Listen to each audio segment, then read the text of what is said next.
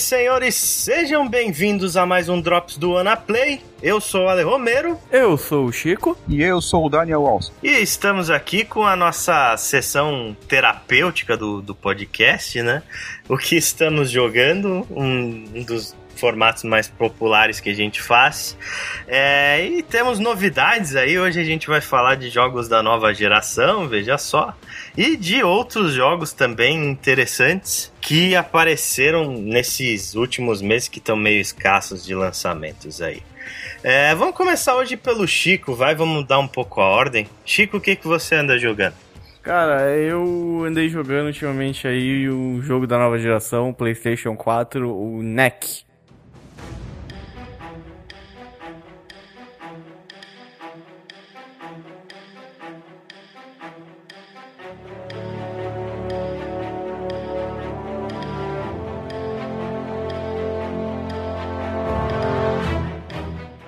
O jogo tem uma história clichê, né?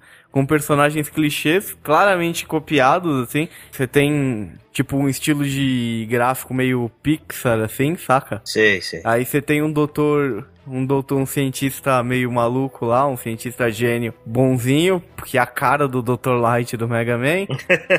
Você tem um bilionário que tem os robôs fudidos lá, que você vê claramente que ele é um grande filho da puta que vai fuder tudo no jogo. Uhum. Que é a cara do, do Tony Stark. Aí você tem um, um aventureiro bombadão lá, que é uma mistura de Indiana Jones com Crocodilo Dundee. Certo. E, e por aí vai as referências. A história do jogo é, tipo, o mundo do jogo, ele é uma... Ele é meio futurista misturado com fantasia, então você tem uns gorks, uns glo goblins, uns trolls no jogo, e aí o, a civilização humana, tipo, meio que tenta reprimir eles e tal, e aí eles aparecem com uma tecnologia ferrada, Tá? E o interessante é que toda a tecnologia, toda a fonte de energia do jogo, né, dos, da civilização no jogo, ela é baseada nos artefatos, Uhum. né? Tipo, uns artefatos ancestrais e tal, e eles não entendem direito como funciona, e esse cientista é uma das pessoas que pesquisa esses artefatos. Certo. Né, e é a fonte de energia de energia elétrica, praticamente, de tudo. Então tudo é movido a esses artefatos. Desde os aviões, carros, tanques, armas deles e tudo mais. Certo. Aí esse cientista, ele descobre uma... Tem umas cavernas no jogo e tal, e ele descobre um artefato desses dentro de uma dessas cavernas, e aí depois de anos de pesquisa, ele consegue fazer esse artefato vir à vida. E aí o nome desse bicho que vai à vida a partir do artefato é Neck, que é o nome do jogo. Certo. Então você joga com esse artefato? É, é um. Tipo um, um- Ele não pode falar que é um robô porque ele não é meio um robô, ele é, ele é um construto, assim, tipo um golem. Certo, um golem. Ele é um golem e aí você vai. E ele, tipo. Obviamente, isso foi claramente pra mostrar o poder de partículas do PlayStation 4, ou Particle Station, né? Particle Station. Então, tipo, conforme você vai levando dano, as peças dele vão caindo. Conforme você vai andando, você vai pegando coisas que vão aumentando as peças e você vai crescendo. Né? E aquelas partículas vão aumentando. Você vê que ele é todo formato de, formado de pequenas pe pecinhas. Sim, sim, é. Meio Transformers o negócio. É, e aí você tem uns poderes lá. O jogo ele é bem simples, a história dele eu não vou estender mais, então tipo, eles- os orcs começam a atacar a civilização humana com uma tecnologia com tanque de guerra que eles nunca tinham usado antes. Aí a civilização lá, a cidade, monta uma expedição para teoricamente onde é o acampamento desses orcs, orcs ou goblins, como vocês quiserem chamar. Uhum. Mas é. E, e aí eles se candidatam, e aí o doutor mostra o Neck, e aí eles vão lá na expedição com esse milionário aí que tem os robôs. Vai o Neck com o cientista e o aventureiro, o Indiana Jones bombado. Pra você ter uma ideia, eu nem sabia que esse jogo tinha história, cara. Tem, tem, tem história. E aí você vai lá descobrir, e você entra lá na, nas cidades, mas aí a partir daí, tipo, a- o jogo é cheio de algumas mecânicas interessantes, mas que são bem mal aproveitadas. Uhum. Você tem os coletáveis durante o jogo, tem o esquema de você trocar com seus amigos, porque você pega esses coletáveis e eles são partes de algum objeto que você consegue montar, depois você consegue todas as partes dele pra te ajudar. Então você tem um que é um sensor que quando você chega perto de um segredo, ele aí faz uns baratos lá. E aí você pode Certo. trocar. Então tem toda uma interação online, né? Basicamente essa. É, deixa eu fazer uma pergunta para você. Como é que é o gameplay essencial do jogo? Ele é um shooter? Ele é um beat'em up? Ele, ele é um beat'em up uhum. bem simples. Bem simples mesmo. Você praticamente tem pulo, um botão de ataque normal, um botão de ataque mais forte.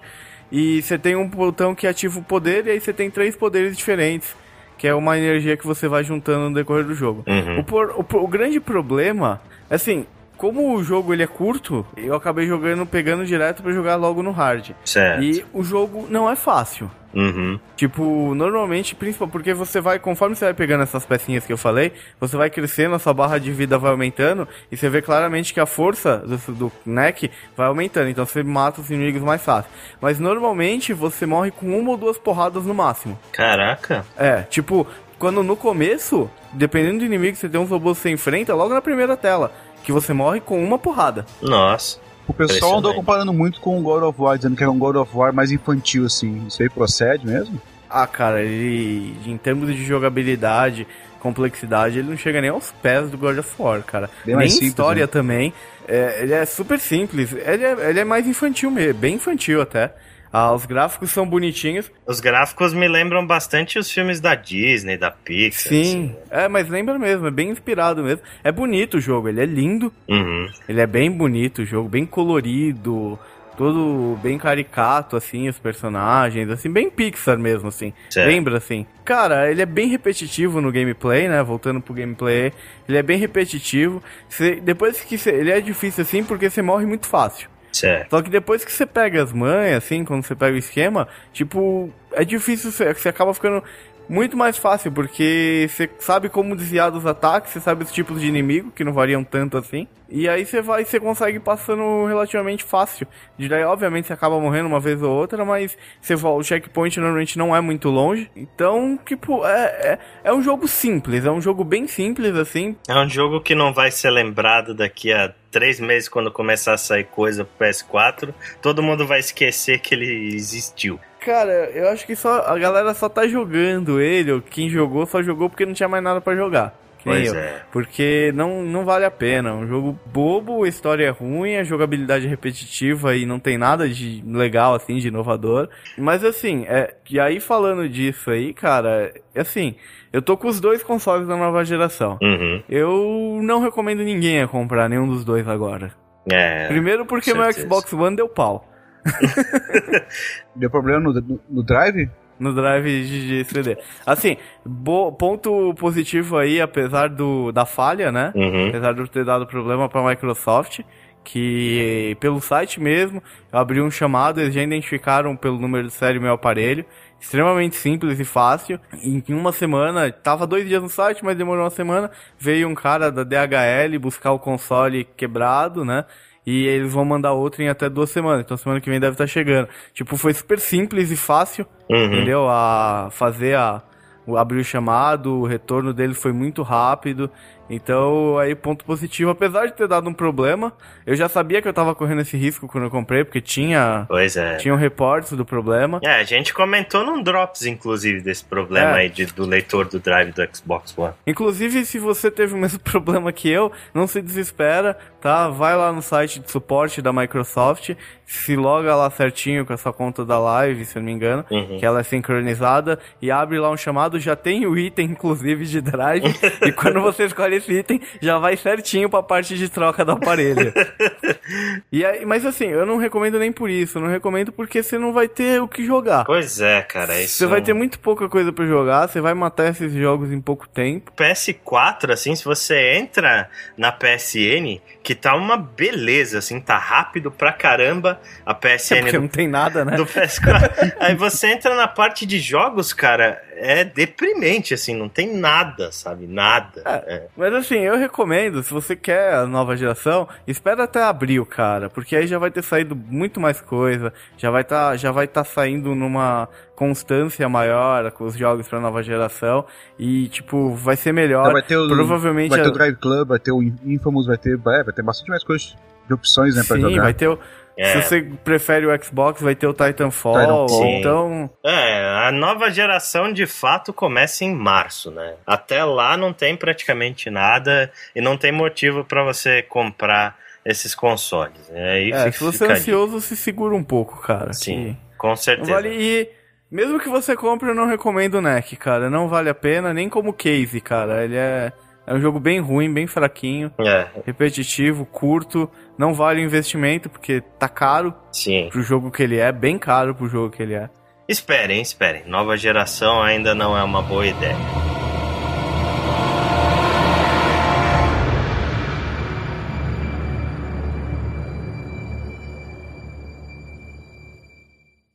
A gente ainda vai falar um pouquinho mais dela mais pra frente quando eu for comentar do meu jogo.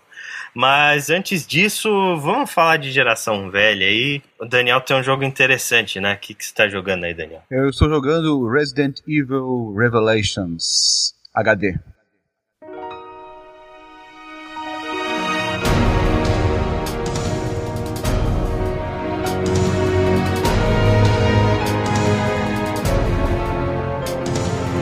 Jogos, é, como você deve saber, ele era um jogo que foi feito com 3DS, lançado em 2012. Talvez devido ao sucesso deles, a Capcom resolveu né, fazer uma versão HD, né, com texturas HD, e lançar tanto para o Xbox quanto para o PS3 e para o PC. Né. A história do jogo se passa entre o Resident Evil 4 e Resident Evil 5.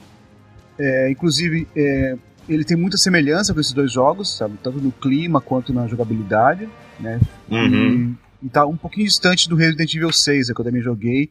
E pra mim, por enquanto, desses novos Resident Evil, é, é o pior, sabe? É o, é o mais fraco de todos. Né? Acho que é unânime, hein? Você jogou ele aonde? No No, 360? tô jogando no PS3, tá? Aproveitei PS3? uma promoção de final do ano que a, que a PSN fez. E, cara, eu tô gostando bastante dele, cara. Ele tá. Ele tem. é, esse, é, como eu falei, né, esse passa durante aqueles dois, dois jogos, assim, né? Uhum. E o principal, a personagem principal é, você controla é a Jill, Jill Valentine? Jill Valentine. Jill Valentine, e ela Legal. está sendo ajudada pelo, pelo Parker, né? Que é um, é um personagem novo aí, pelo que eu entendi, da, da, da franquia. Certo, Mas é, é, volta e meia você joga também com o Chris Redfield e certo. com uma outra dupla lá de, de personagens desconhecidos, mas são três bem pequenos. Né? O principal mesmo é a Jill Valentine. Uhum. É, a grande pergunta é que é, esse jogo ele foi lançado pro 360 e pro PS3 justamente por, pelo fato de falarem que ele era um Resident Evil mais old school, né? Que era um teste da Capcom, inclusive, para ver como ele ia ser de vendas, para ver qual seria a- o rumo que eles tomariam com a franquia Resident Evil. E ele é realmente assim o Resident Evil Old School, assim, uma coisa mais survival horror do que ação. Ele é um pouquinho mais survival horror, sim. Mas ele não chega a dar susto, sabe? Eu, eu acho que os, os Resident Evil que davam susto ficaram lá no passado mesmo. né? Aham. Nem o Resident Evil 4, que é o, que é o meu preferido, ele não é um jogo que te dê muito susto, né? Você tem aquela coisa que é que é tradicional do jogo, que é, é ter pouca munição, né? E isso te causa sempre aquela apreensão. Quando vem inimigo, você tem que, tem que mirar certo, porque são poucas balas, não dá pra ficar desperdiçando, dando tiro a esmo, né? Sim. Então, essa coisa ainda tem no Revelations. Você tem essa coisa de, de- de ter que cuidar da munição, porque ela não é abundante. Mas também não é tão difícil de co- de conseguir ela, né? Uhum. Talvez por eu estar jogando normal, né? Não, não tô achando tão difícil, mas ela também ela não fica sobrando o tempo todo. Como Certo. sobrava no Resident Evil 6, por exemplo.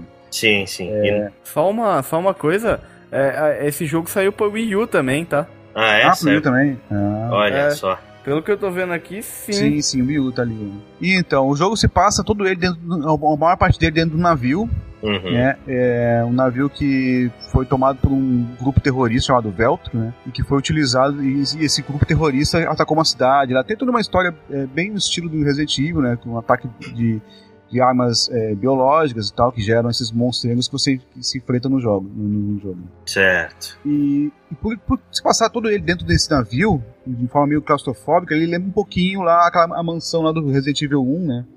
Mansão, mansão Spencer, aquela, né? Sim. Então eu acho que foi nesse sentido que eles quiseram né, resgatar lá os, os antigos Resident Evil, né? Certo.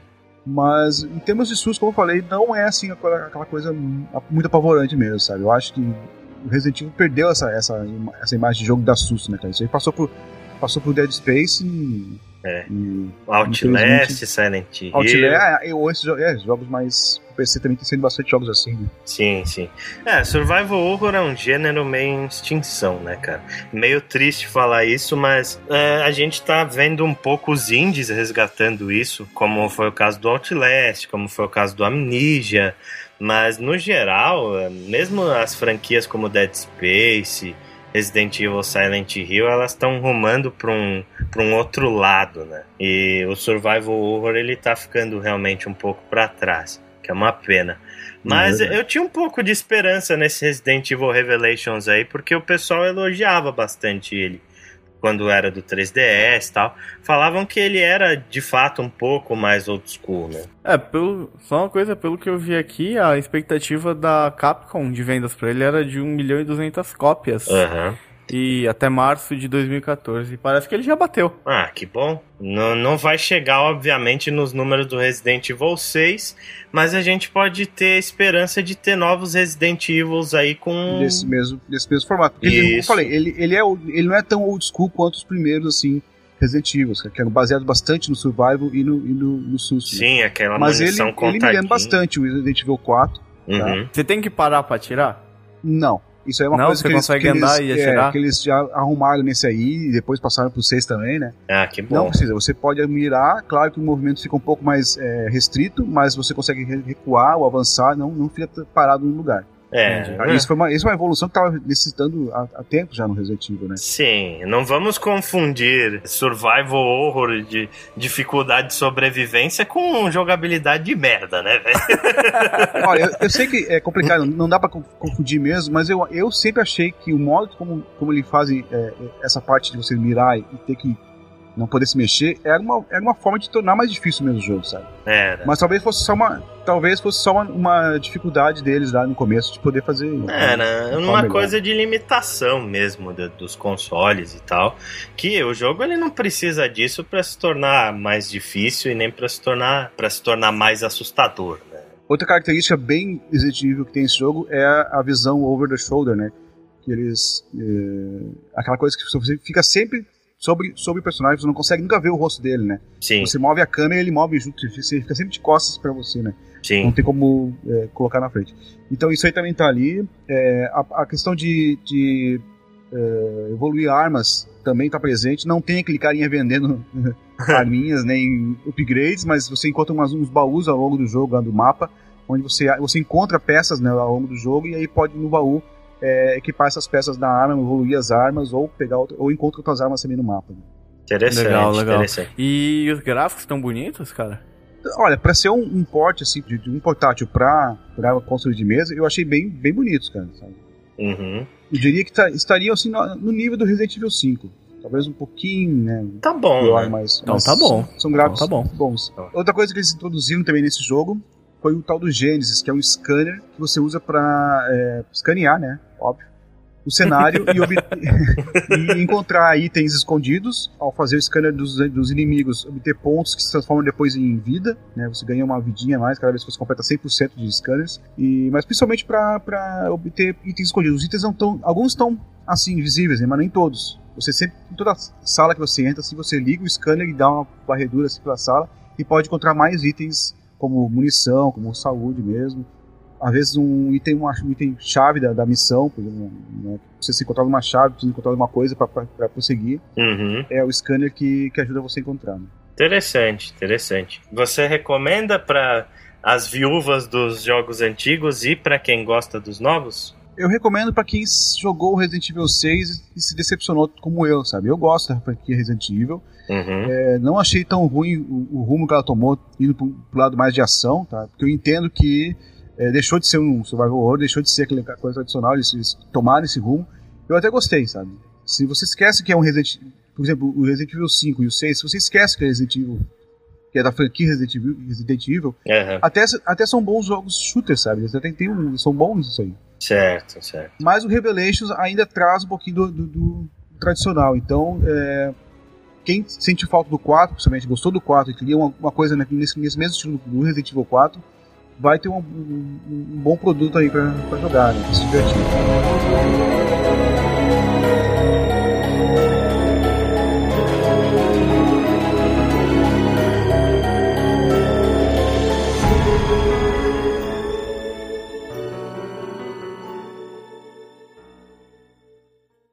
Aí, para fechar o nosso Drops, eu vou falar do meu jogo. Como prometido, nova geração também. Vou falar de Don't Starve.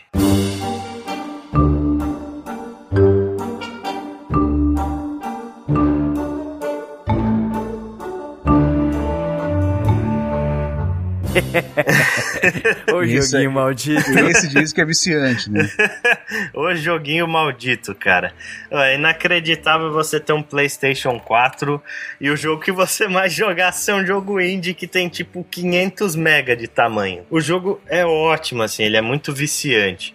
É, do que, que se trata o Don't Starve? Don't Starve ele é um jogo desenvolvido pela Clay, né? A Clay que fez o Mark of the Ninja, que a gente inclusive já fez um podcast inteiro sobre esse jogo.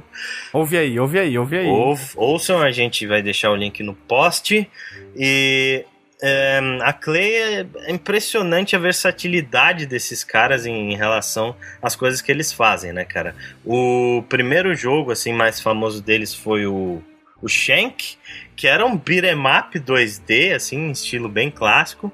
Aí depois eles vieram com Mark of the Ninja, que é um jogo de stealth muito bom, excelente por sinal.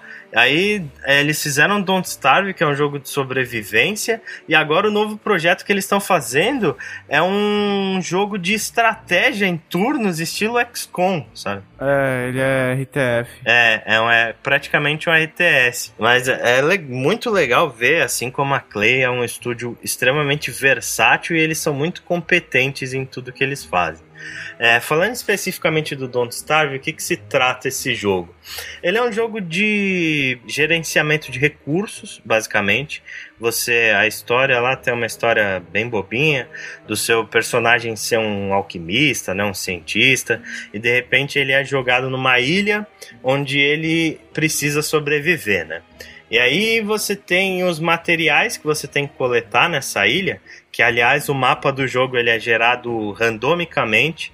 Toda vez que você começa um novo jogo, o mapa ele é totalmente diferente, sabe? Você sendo jogado nessa ilha, você tem que coletar recursos para construir coisas, né? E aí ir sobrevivendo. Porque, por exemplo, o jogo ele tem a passagem do dia e quando chega a noite, você necessariamente tem que estar perto de alguma fonte de luz. Porque senão é morte instantânea. Seu personagem ele é morto na hora se você não tiver uma fonte de luz. Mas ele morre simplesmente ou alguma criatura ataca ele? por Não, ele começa a ser atacado que nem. É, ele começa Desesperadamente. Exato, ele começa a ser atacado no escuro por coisas que ele não consegue saber o que é. E, e é morte, cara, não, não tem o que fazer. E, puta, o ambiente desse jogo é muito hostil, cara, muito hostil mesmo.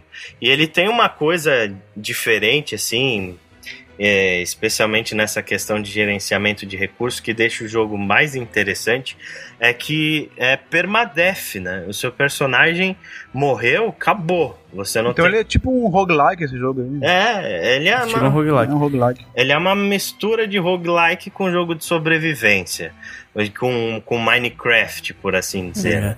Existem algumas, alguns pontos no mapa que tem um. Tipo um altar que você ativa. Uhum, Que se você ativa um altar, você é como se você tivesse ganhasse uma vida. Quando sim. você morrer, você volta pra aquele ponto. É, Só que você volta todo ferrado, com a insanidade. Porque tem o lance da sanidade também, né? Sim, são três barras basicamente que seu personagem tem que você precisa manter em, em níveis altos ali. Que é a sua barra de vida normal, a sua barra de fome, então você tem que estar sempre se alimentando. É por isso que o jogo chama Don't Starve. Hã? Hã? Hã? e ele tem uma barra de sanidade, cara, que o seu personagem ele começa é, por causa da solidão, né, e por causa também do, do ambiente extremamente hostil que ele se encontra, ele começa a perder a sanidade dele, vai ficando maluco e aí começam a aparecer criaturas que não existiriam normalmente, sabe? Você começa a ver coisas e você pode morrer também em relação a isso. Então, você tem que estar o tempo todo lutando para manter os- esses três níveis altos, cara. E isso é uma tarefa muito difícil. O legal é que o jogo não tem tutorial nem nada. Quando você começa a jogar, é meio que você cai lá no meio e se vira. É, exatamente. Não tem tutorial, não tem bosta nenhuma. Ele não te ensina como fazer o crafting dos itens. Ele te fala, sobreviva, cara, se vira, sabe? E a noite tá chegando aí, então corre para aprender a fazer uma fogueira, porque senão um belo de um abraço. No começo você vai morrer muito, muito, muito, muito mesmo. Muito, muito, cara. E a coisa mais impressionante desse jogo, assim que o que torna ele absurdamente viciante, é que ele tem uma quantidade absurda de coisas assim, de variedade. Ele é um jogo assim, cara, que, pô, quantas vezes a gente já jogou isso? Umas 20 vidas.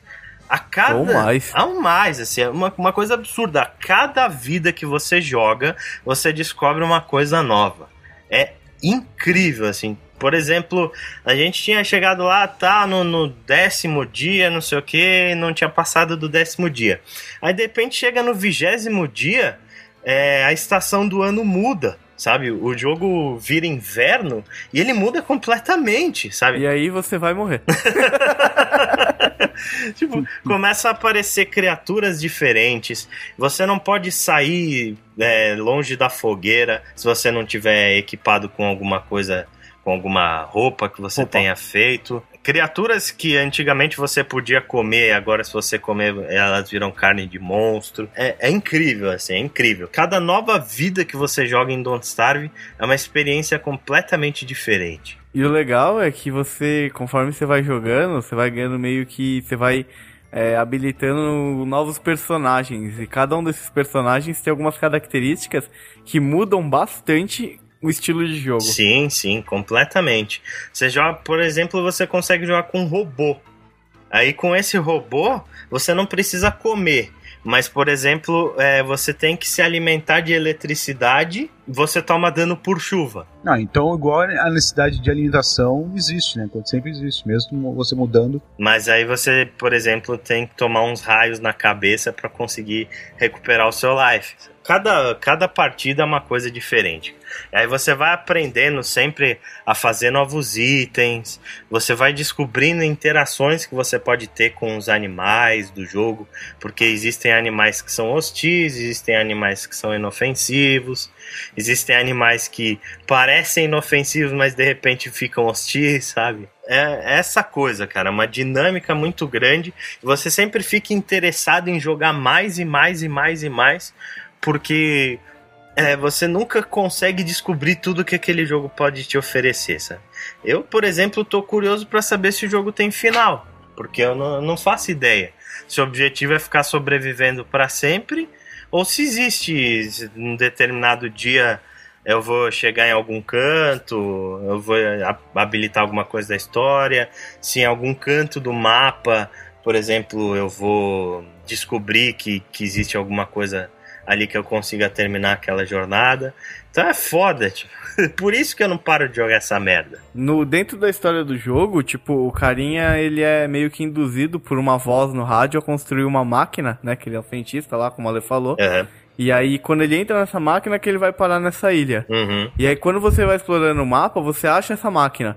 E aparentemente você pode. Aparentemente não, você pode entrar nessa máquina e você vai para um outro mundo. Uhum. E pelo que eu não vi todos, mas pelo que eu li, existem seis mundos, assim. Mas eu não tenho certeza, tá? É a coisa que eu li. Eu não joguei ainda isso. Uhum. Eu não sei exatamente se são seis. Eu sei que você pode ir trocando de mundos através dessa máquina. Só que você tem que estar bem preparado, porque o que você pode encontrar no outro pode ser pior não tão hein? bom. é, e além disso, você tem, você tem o mapa, mas você tem as cavernas. Tem às vezes você acha umas cavernas, e aí quando você entra nas cavernas, você encontra umas coisas completamente diferentes. Completamente. E quanto aos gráficos, eu vi que ele tem uma, uma aparência meio cartunesca, assim, né? Então. Tim Burton. Tim Burton. Tim Burton. Exatamente, sim, O- Tim Burton. O Chico falou certinho mesmo. Ele lembra bastante o estilo das animações do Tim Burton. Mas ele não sei, não, não exige assim nada de gráficos é, absurdos, assim, né? Não, cara, É um eu- 2D, bonitinho. É, é, o jogo ele é pequeno assim de tamanho, sabe? Ele não é nenhum jogo absurdamente espetacular, tanto que é indie, né? A Clay é uma empresa bem pequena. O interessante é o contraste, porque ele tem gráficos meio fofinhos assim, só que é, o jogo é, chega a ser aterrorizante, cara, em muitos aspectos. Por exemplo, se você chega de noite e tá longe da fogueira, você começa a se cagar de medo. Ou se você chega perto de uns bichos, de repente começa a te perseguir uns bichos do nada. É um jogo que te causa uma sensação de desespero muitas vezes. Eu recomendo muito Don't Starve aí, pra quem tem um PlayStation 4 é, é, obrigatório, cara. Tá de graças para quem tem a Plus. Então, é, se você comprou um PlayStation 4, experimente esse jogo. Vale muito mais a pena do que NEC, do que todas essas tranqueiras. Se, se você não tem um PlayStation 4, você pode jogar ele no PC também. Exatamente. Tá Aliás, os melhores jogos do PS4 são, estão sendo dados pela, pela PSN, pelo visto, né? Pois é, o Resogun, Don't Starve, agora vai sair o Outlast. Mas é, igual o Chico falou, o Don't Starve também está disponível no Steam para quem não tem PS4 aí, tem um PC, eu acredito que não deva ser muito ruim de rodar, não. Então vão atrás desse jogo, vale bastante a pena.